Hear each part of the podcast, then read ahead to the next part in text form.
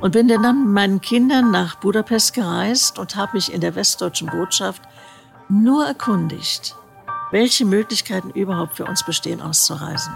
Und das war mein ganzes Verbrechen.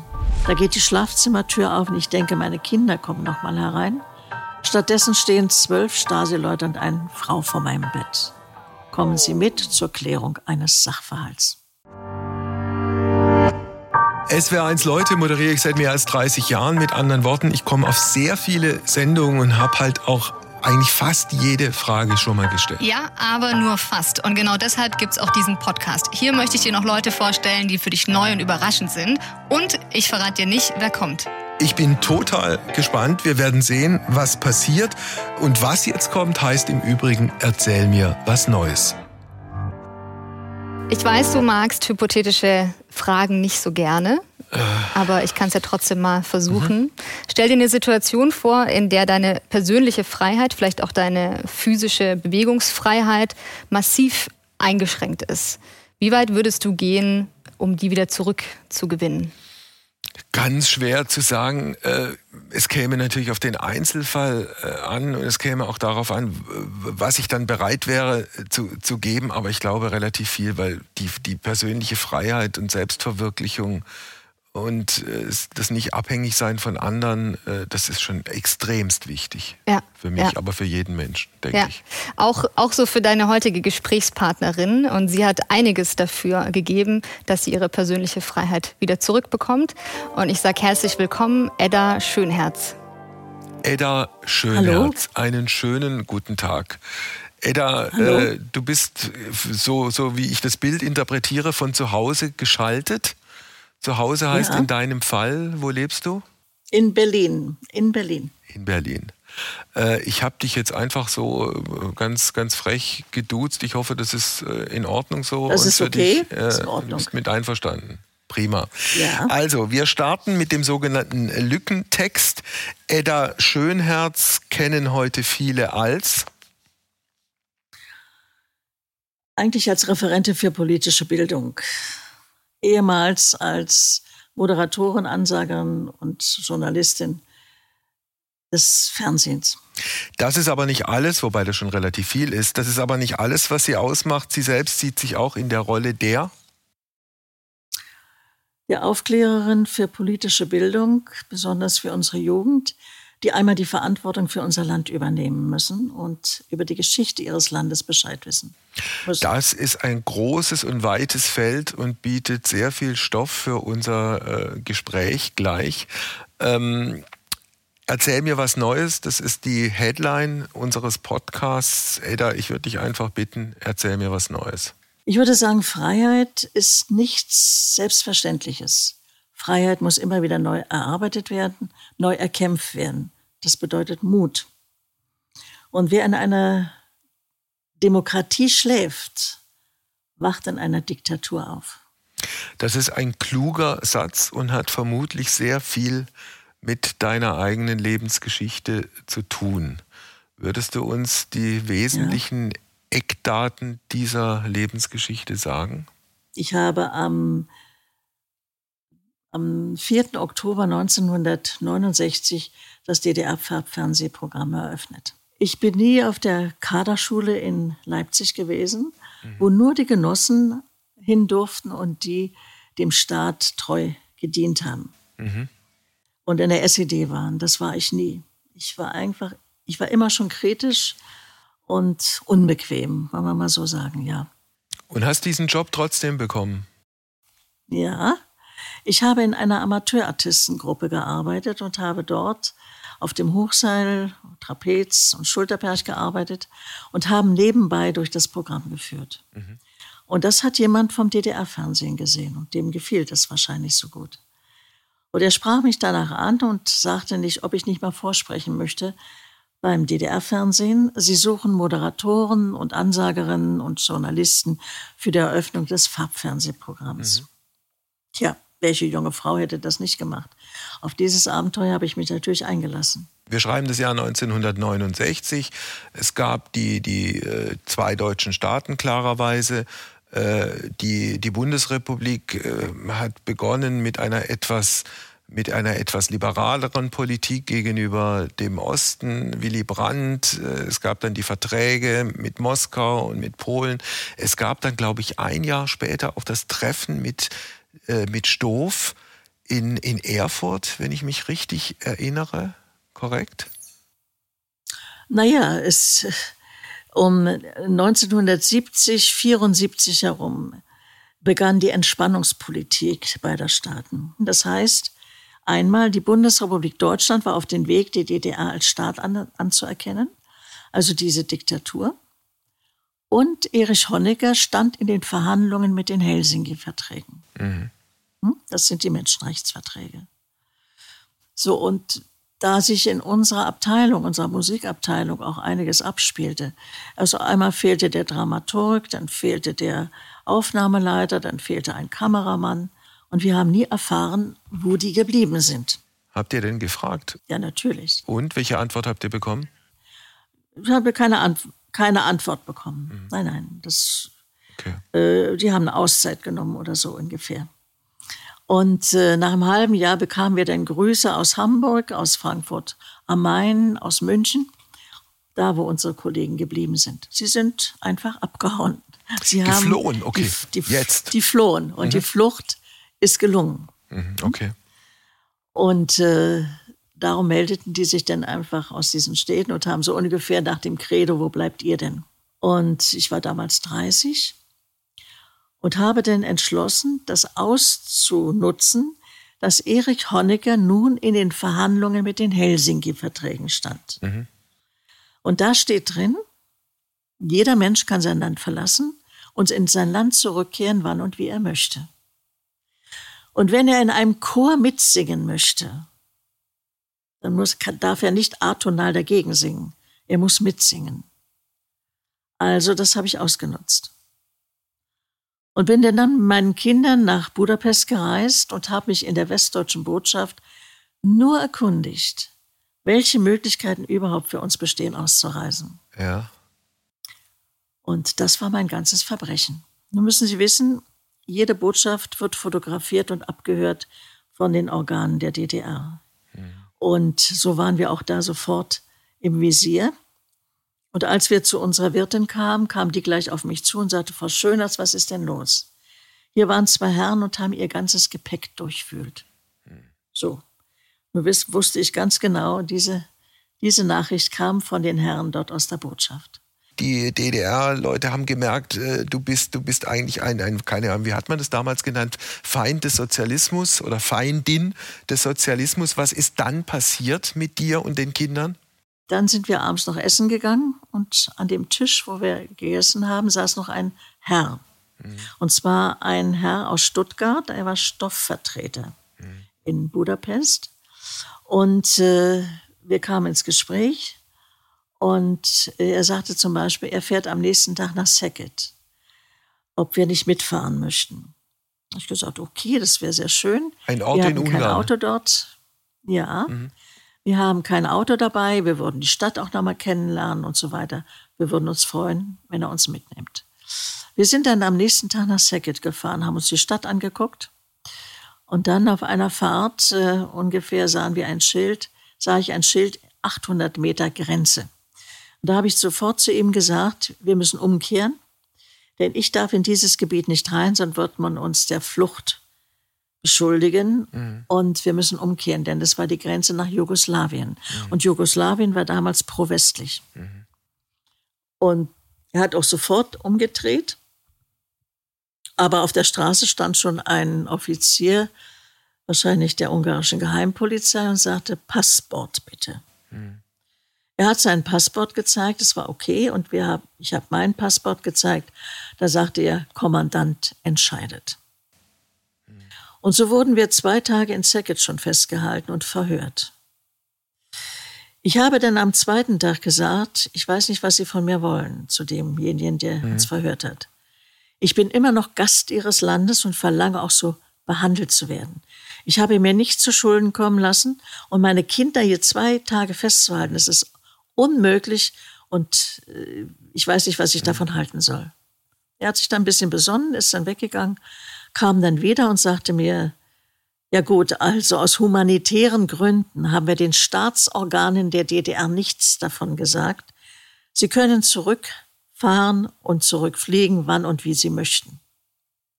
Ich wusste ganz genau, dass es gelogen war. Mhm. Aber wir sind dann mit dem Westdeutschen aus Stuttgart dann wieder zurückgefahren nach Budapest. Und am nächsten Tag äh, bin ich mit meinen Kindern zurückgeflogen. Nach Nur unten an der Gangway stand. Nach Ostberlin? Ja, nach Hause. Ja, nach Hause, okay. ja, nach Ostberlin. Unten an der Gangway stand schon ein Mann, völlig unbekannt. Aber der roch schon meilenweit nach Stasi. Sodass ich zu meinen Kindern Annette und René sagte, ich glaube, ab jetzt sind wir nicht mehr allein. Und so war es auch. Mhm. Sie haben sich zwei konspirative Wohnungen eingerichtet und uns rund um die Uhr bewacht. Die wussten den ganzen Tagesablauf. Mhm. Und wenn wir nicht im Haus waren, sind sie heimlich in unser Haus eingedrungen, haben das Haus durchwühlt und durchsucht. Mhm. Und nach einer Woche dann, das war montags früh, kurz vor sieben Uhr, ich lag noch im Bett, da geht die Schlafzimmertür auf und ich denke, meine Kinder kommen noch mal herein. Stattdessen stehen zwölf Stasi-Leute und eine Frau vor meinem Bett. Mhm. Kommen Sie mit zur Klärung eines Sachverhalts. Mhm. Dass diese Klärung nun drei Jahre dauern würde, wusste ich zu diesem Zeitpunkt noch nicht. Mhm. Und ich durfte auch in diesen drei Jahren nicht einmal meine Kinder sehen, immer mit der Begründung, die sind noch nicht 18 und dürfen in keine Haftanstalt. In welcher Haftanstalt warst du da? In Hoheneck, mhm. eines der berüchtigsten Frauenzuchthäuser der DDR. Erst ein halbes Jahr in Hohenschönhausen, da wo ich heute Führungen mache und auch Vorträge halte. Mhm. Und nach einem halben Jahr kam ich dann nach Hoheneck. Gab es eine Gerichtsverhandlung? Unter Ausschluss der Öffentlichkeit. Anklagepunkt? Staatsfeindliche Verbindungsaufnahme, mhm. weil ich in der westdeutschen Botschaft war. Mhm. Und daraufhin sagte ich nochmal, das muss man sich auf der Zunge zergehen lassen. Die Bundesrepublik Deutschland wollte die DDR als Staat anerkennen. Und die, die verurteilen mich, dass ich eine staatsfeindliche Verbindung aufgenommen habe zur Bundesrepublik Deutschland in die Botschaft. Mhm. Illegales Verlassen der DDR, einen besonders schweren Fall, weil ich in der Gruppe war. Mhm. Meine Kinder waren dabei. Mhm. Und Devisenvergehen, weil ich Geld dabei hatte. Mhm. Ja, wer nimmt kein Geld mit in den Urlaub? Es war alles an den Haaren herbeigezogene äh, Paragraphen, die man hier mehr verpasst hat. Und die Kinder durftest du in diesen drei Jahren kein einziges Mal sehen. Die waren elf und zwölf Jahre alt. Was ist mit denen passiert? Ich habe äh, fünf Monate nicht gewusst, was mit meinen Kindern ist, und meine Kinder wussten nicht, wo ihre Mutter sich befand. Hm. Auch darüber brauchte die Stasi keine Auskunft zu geben. Wie gesagt, dann habe ich erfahren nach fünf Monaten, dass meine Kinder in unserem Haus bleiben durften, die Großeltern dort reingezogen sind und die Kinder betreut haben. Mhm. Das heißt, es war ja im, im Nachhinein Glück im Unglück. Es hätte ja auch sein können, die Kinder kommen in irgendeine Pflege- oder Adoptivfamilie. Naja, das ging nicht so leicht. Mein Fall ging über Regierungskreise. Ich habe äh, einen hohen Politiker in Bayern als Verwandten und den habe ich gesagt, pass mal auf, Walter, wenn du, ich habe das und das vor und wenn du eines Tages nicht weißt, wo ich mich befinde, dann weißt du aber, wo ich bin. Und so hat er natürlich das sofort über Regierungskreise weitergegeben. Brandt, mhm. Wehner, Honecker. Mhm. Die haben entschieden über meine, mein Befinden. Wie ging es dann weiter? Also du hast diese drei Jahre in den zwei DDR-Knästen verbringen müssen unter, unter schrecklichen äh, Bedingungen. Äh, ich weiß nicht, wie, wie, wie bist du über diese Zeit gekommen? Naja gut, also äh, Untersuchungshaftanstalt der Staatssicherheit ist ja was anderes als nachher das Gefängnis. Mhm. Ähm, die Stasi, musst du wissen, hat ähm, bis 1960 physische Folter angewendet. Mhm. Und ab 1960 ist sie übergegangen zur psychischen Folter. Die Narben auf der Seele sieht man nicht nach mhm. dem Prinzip. Denn Anfang der 60er Jahre begann auch der Freikauf der politischen Häftlinge durch die Bundesrepublik Deutschland. Hm. Und damit keine Narben gezeigt werden konnten, ist man auf psychische Folter übergegangen. Das mhm. bedeutet, nicht zu wissen, wo man sich befindet. Ich war in Hohenschönhausen, war ein Gebiet, das stand auf keiner Landkarte und keinem Stadtplan verzeichnet. Mhm. Das gab's gar nicht offiziell. Mhm. Man weiß nicht, wie lange das dauert dort. Es stellt sich kein Mensch mit Namen in diesem Haus vor. Mhm. Man ist völlig isoliert in einer Zelle. Davor sind Glasbausteine und davor noch das Gitter. Mhm. Also man kann gar nicht rausgucken. Du warst ganz allein in, in der Zelle in den ganzen drei Jahren? Also bei der U-Haft, bei der Stadtsicherheit. Als ich dort in die Zelle kam, mich erst völlig entkleiden musste und allen äh, fürchterlichen äh, psychischen äh, Folterungen hingeben musste, dann kam ich in die Zelle und in der Zelle war noch eine junge Frau. Ich war erstmal froh, dass einer noch da war. Mhm. Es stellte sich aber heraus, dass es eine Zellenspionin war. Wo es ein normaler Mitteleuropäer kommt gar nicht auf die Gedanken, dass es Zellenspione gibt. Ein Zellenspion hat die Aufgabe, dich auszuhorchen mhm. und das dem Vernehmer weiterzugeben. Und der wägt es ab zwischen deinen Aussagen bei der Vernehmung und das, was du mit der Zellenspionin gesprochen hast. Mhm. Das kam mir nach einiger Zeit ein bisschen komisch vor. Und da habe ich dir irgendeine erfundene Geschichte erzählt. Mhm. Habe ich gedacht, wenn du davon nichts mehr hörst, dann ist es okay. Aber nach drei Tagen kam mein Vernehmer mit der Geschichte. Mhm. Okay. Ich habe zu ihm gesagt, Sie können sie vergessen, das, die ist erfunden. Mhm. Denn meine Zellenspionin kam ja nicht so richtig ähm, vertrauenswürdig vor. Mhm. Ich glaube, sie ist jetzt für sie verbrannt. So nannten die das in der Sprache der Stadtsicherheit. Was ist dann Natürlich passiert? haben sie es nicht gerne. Mhm. Na, als ich zurückkam, war die weg. Okay. Als ich zurückkam, war die nicht mehr in der Zelle und das hat sich das bestätigt. Also drei lange Jahre in zwei Gefängnissen der Deutschen Demokratischen Republik. Dann bist du rausgekommen, dein Job war logischerweise weg beim DDR-Fernsehen. Äh, wie, wie hast du dann wieder Kontakt mit deinen Kindern bekommen? Ja, du war ich erst mal ganz kurz noch mal zu Hoheneck zu sagen, dass du mit der einen Überblick bekommst, einen kleinen Überblick. Hoheneck ist eines der berüchtigsten Frauenzuchthäuser der DDR gewesen. Also wir kamen da zusammen mit Mörderinnen, Schwerverbrecherinnen und die letzten Nazi-Verbrecherinnen, die es noch gab. Mit denen wurden wir zusammengewürfelt. Nach dem Motto, jetzt wisst ihr, wo ihr hingehört. Und ich sage dir eins, wenn du neben einer Mörderin schlafen musst, die ihr Kind durch einen Fleischwolf gedreht hat, daraus Buletten gemacht hat und ihrem Mann vorgesetzt hat, weil sie sich bei dem rächen wollte, dann schläfst du die ersten Nächte ein bisschen unruhig. Es war drei Schichtsysteme in diesem Gefängnis und äh, wir waren 26 Frauen auf einer Zelle. So, das äh, ein äh, Vorschläge, mich früher zu entlassen, haben sie alle abgelehnt aufgrund dessen, weil ich natürlich nicht einsichtig war. Ich war auch nicht erziehbar und habe an meinem Prinzip festgehalten. Und als sie mich entlassen an, ich musste bis zum letzten Tag absitzen. Und kurz vor meiner Entlassung bot man mir einen Arbeitsplatz als Hilfsarbeiterin in einer Großbäckerei an. Ich habe gesagt, Arbeit schändet nicht, würde ich auch tun. Nur ich habe ein Prinzip. Ich habe Ihnen jetzt zum vierten Mal gesagt, dass ich an meiner Ausreise festhalte. Da haben sie gesagt, naja, vier, sechs Wochen müssen Sie ja Arbeit nachweisen können, sonst kommen Sie wieder ins AE. Das bedeutet in der DDR Arbeitserziehung. Wieder zweieinhalb bis drei Jahre Zuchthaus. Denn in der DDR gab es keine Arbeitslosen und Asozialen. Die saßen alle in Zuchthäusern, Arbeitslagern und die Jugendlichen in den Jugendwerkhöfen. Zum Beispiel Torgau. Also bin ich danach zur evangelischen Kirche gegangen. Nur der Bischof Schönherr hat sich dreimal verleugnen lassen. Heute weiß ich warum. Er hat für diese Diktatur sympathisiert. Auch bei den Kirchenoberen gibt es schwarze Schafe. Ich bin dann zur katholischen Kirche gegangen und der Bischof Bengsch, der hat mir sofort geholfen mhm. und hat mich als Fotografin bei der Caritas angestellt. Und so war ich diesen Herrschern wieder aus den Händen genommen worden. Lass uns dieses DDR-Kapitel insofern abschließen, also biografisch für dich abschließen. Drei Jahre Knast in der DDR, dann zwei Jahre Caritas, äh, auch auf Fürsprache dieses von dir schon äh, beschriebenen äh, katholischen äh, Bischofs, äh, dann ja, die Mensch. Möglichkeit auszureisen.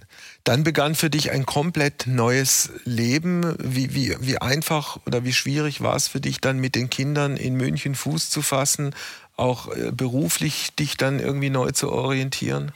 Also ich war immer optimistisch und habe immer mein Ziel nicht aus den Augen verloren. Ich habe gesagt, du schaffst das und du wirst denen beweisen, du kommst wieder auf den Sender. Mhm. Als wir gelandet sind und unsere Verwandte hat uns natürlich geholfen, ich habe mich in kein soziales Hängenetz fallen lassen.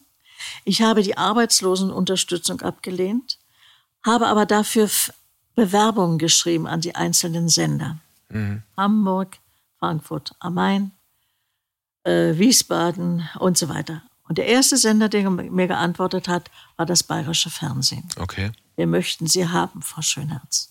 Mhm. Und da habe ich dann, nach fünf Monaten war ich wieder auf dem Sender. Als Ansagerin? Tagte, als Ansagerin, Moderatorin. Und da tagte das Zentralkomitee der SED in, in der DDR. Denn das wollten sie eigentlich verhindern. Jetzt sahen mich Millionen Menschen wieder auf dem Bildschirm. Nicht nur in der Bundesrepublik Deutschland, sondern auch in der ehemaligen DDR. Das war ein Gefühl großer Genugtuung für dich? Ja. Dadurch konnten sie, sie konnten mich nicht brechen. Viele, die auch in den Gefängnissen saßen, sind gebrochen.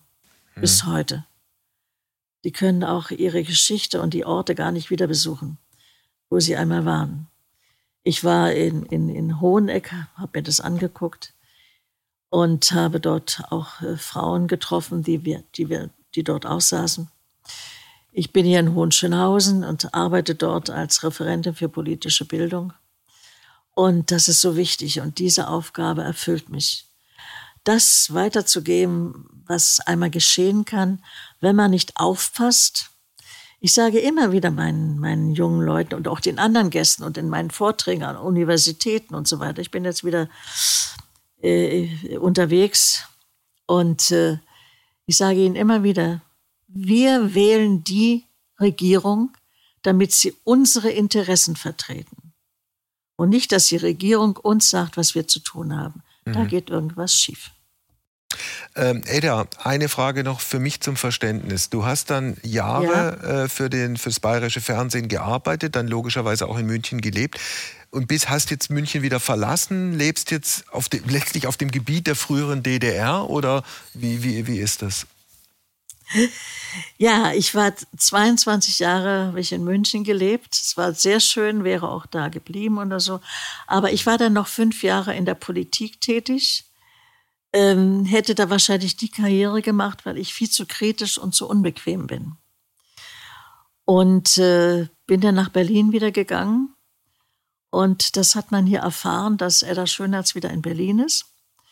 Man hat mich dann angerufen, ob ich nicht als Referentin für politische Bildung tätig werden möchte. Mhm. Und daraufhin habe ich zugesagt, das war jetzt meine Aufgabe geworden.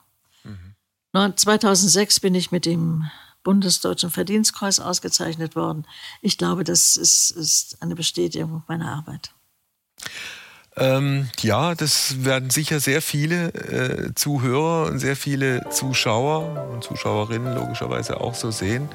Helena ist zu uns gekommen. Hallo Edda, ich habe noch äh, eine ja. Frage an dich. Hallo.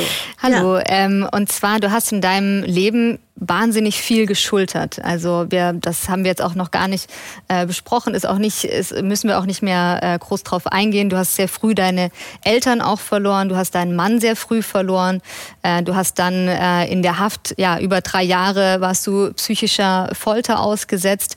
Ähm, wie schafft man es? Du hast gerade auch erwähnt, genau, du bist daran nicht zerbrochen, aber wie schafft man das? Warum bist du daran nicht zerbrochen? Wie hast du es geschafft, über diese vielen, vielen Jahre deinen Kopf eigentlich ja, so hoch zu tragen? Auch wenn es noch so große Steine, noch so große Steine im Weg legen, drüber steigen oder wegräumen. Man darf sein Ziel nie, nie aus den Augen verlieren. Dann habe ich immer die Einstellung gehabt, ich bin unschuldig. Ich habe mich keiner, ich habe, ich habe nichts gemacht, weshalb man mich hätte bestrafen können. Mhm. Ja, also die anderen waren schuld, die mich verurteilt haben. Mhm. Also mit dieser Einstellung schafft man das nur. Ich bin unschuldig, die anderen haben die Schuld und ich werde es beweisen. Und irgendwie haben wir es ja auch bewiesen. Die sind heute nicht mehr da oder sind jedenfalls nicht mehr offiziell da. Mhm. Ja, und äh, mussten eben eingestehen, dass das auch einen Fehler gemacht hat. Ich war auch mit einigen hohen Offizieren der Stadtsicherheit ähm, in manchen Talkshows. Und ein hoher Offizier, Herr Bohnsack, hat mir mal gesagt, ja, Frau Schöners, wir haben Fehler gemacht. Mhm. Mehr wollen wir nicht. Ja, aber die meisten können das nicht. Sie sehen das nicht ein. Also ich muss, wenn ich das persönlich jetzt von mir, mir sagen darf, ich hatte ein, einfach familiär bedingt überhaupt keine Kontakte in die frühere DDR. Äh, ich war mhm. zweimal in Ostberlin, irgendwie Anfang der 70er Jahre, Mitte der 70er Jahre. Und fand, fand das jetzt irgendwie, die waren nicht besonders freundlich und besonders nett. Und wenn die gemerkt haben, also ich als Wessi trete da auf, äh, wurden sie auch nicht netter, aber unabhängig davon. Ich habe mir dann hinterher die DDR erschlossen äh, durch Sendungen, die ich gemacht habe. Und ich habe relativ viele Sendungen gemacht. Äh, mit, mit Funktionsträgern, Schabowski, Krenz, äh, ich habe auch mal den, den früh, also weil wir über das Jahr 74, 75 gesprochen haben, ich hatte auch mal Guillaume in der Sendung. Günter mhm. Guillaume, der dann irgendwie als, als gefeierter Held dann durch die DDR noch äh, marschiert ist, bis er dann relativ ja, früh gestorben siehst, ist. Aber du ja? siehst, wie, wie gut die Staatssicherheit war. Guillaume war neben dem Bundeskanzler. Klar, sein persönlicher Referent. Ich weiß. Ja. Schon alles relativ heftig. Was ich dich eigentlich fragen wollte, ist, es gibt von außen betrachtet eine Tendenz in, in, in Ostdeutschland oder in den ostdeutschen Ländern, nach meiner Beobachtung, dass man sagt, ach, so schlimm war das doch alles gar nicht. Und es gab doch auch die guten Sachen. Und man, es gab einen größeren Zusammenhalt unter den Menschen und mehr Solidarität als in dieser kapitalistischen Ellbogengesellschaft Westdeutschlands. Wie siehst du das? Du musst es verstehen, 40 Jahre DDR haben auch die Menschen ein bisschen geprägt. Ähm, ich kann auch verstehen, wenn einer sagt, ich will hier meine Ruhe haben, ich will nichts mit der Stadtsicherheit zu tun haben, ich will mich nicht mit dem Staat anlegen, ich will mein Ding alleine machen, ich habe mein Gärtchen, ich habe mein Haus, ich habe meinen Rasen davor, der ist vielleicht genauso grün wie in Spanien, also lasst mich zufrieden, ich, äh, ich, ja, ich, es sind die Mitläufer. Aber es ist jetzt auch nicht negativ gemeint. Wenn jemand damit zufrieden war, ist es okay, wenn er das akzeptiert hat. Aber dann zu sagen, es war nicht alles so schlimm, dann soll er sich mal daran erinnern. Und das ist in meinen Vorträgen auch so, dass jemand kommt und sagt, aber es war doch gar nicht so schlimm. Dann hole ich erstmal tief Luft und sage, nur überlegen Sie mal, wo haben Sie gewohnt? Ja, zur Miete. Hm. Ich sage, wo war Ihre Toilette? Eine halbe Treppe tiefer, die habe ich, mich mit den, habe ich mir mit den Nachbarn dort geteilt. Hm? Ich sah, wie sah ihr Haus von außen aus? Na ja, nicht so besonders. Und die Straße, ich sah, die war auch nicht so besonders. Und in den Kaufhallen, die rochen eigenartig nicht, immer so nach verfaulten Kartoffeln. In den Regalen standen nur Büchsen äh, und in den Fenstern hing Ulbricht äh, oder Honecker und, und Mielke. Ich sah, davon sind sie auch nicht satt geworden. Ne? Ich sage, das sollten wir uns mal vor, Auto, vor Augen führen. Und wie lange haben Sie auf ein Auto gewartet, wenn Sie sich angemeldet haben? Ja, 18 Jahre. Ich sage, sehen Sie, wenn Sie Ihr Kind geboren haben, haben Sie es gleich angemeldet, damit die mit 18 ein Auto hatte.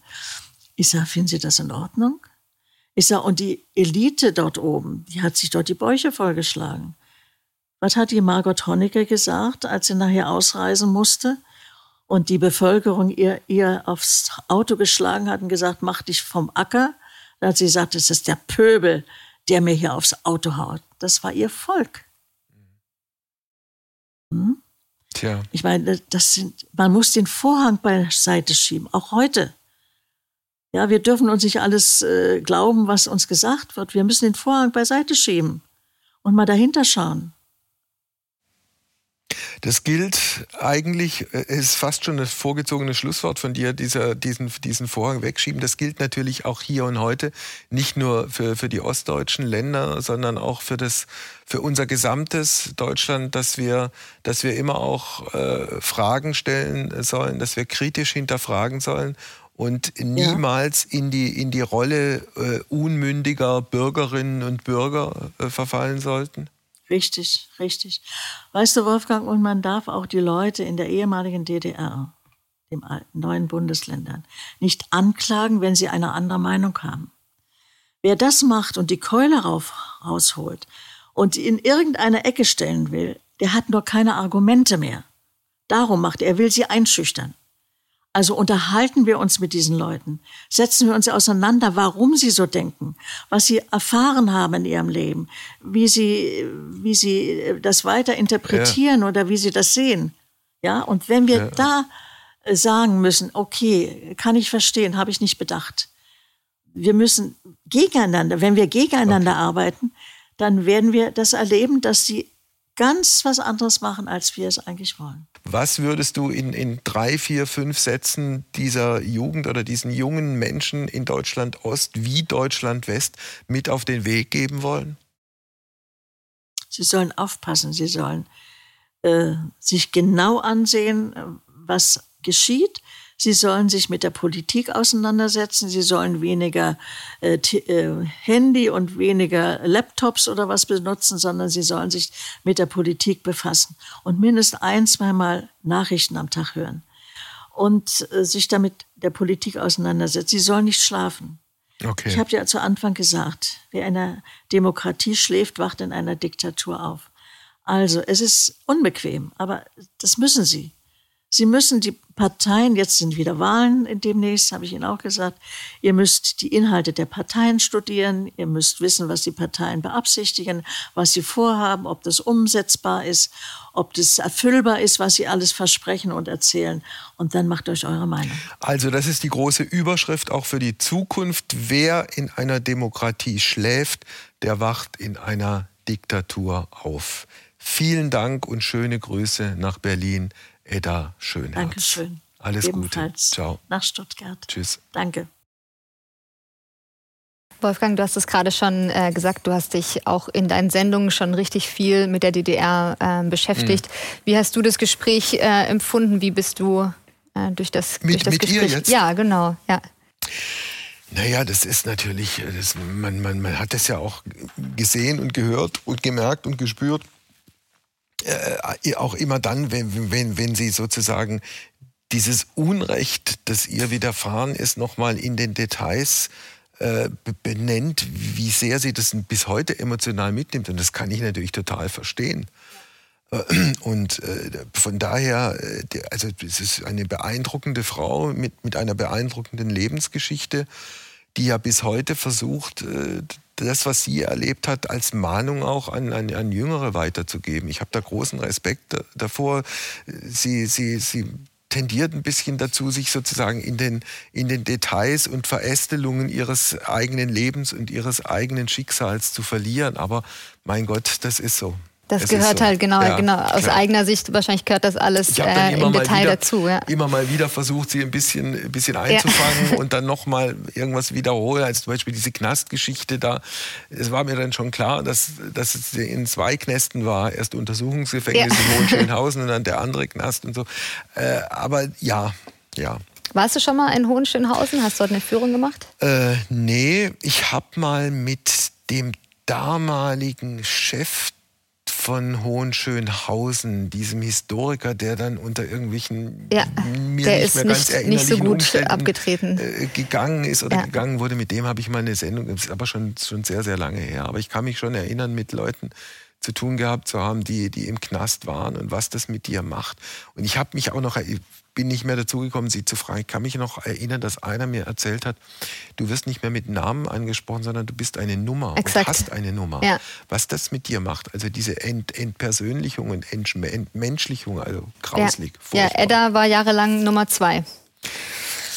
Tja. Also kann ich sehr empfehlen auf jeden Fall. Ähm, so habe ich Edda auch kennengelernt ähm, bei einer Führung. Gut. Das ist sehr, sehr spannend. Ich bedanke mich für das Gespräch und äh, bis zur nächsten Woche. Bis zur nächsten Woche.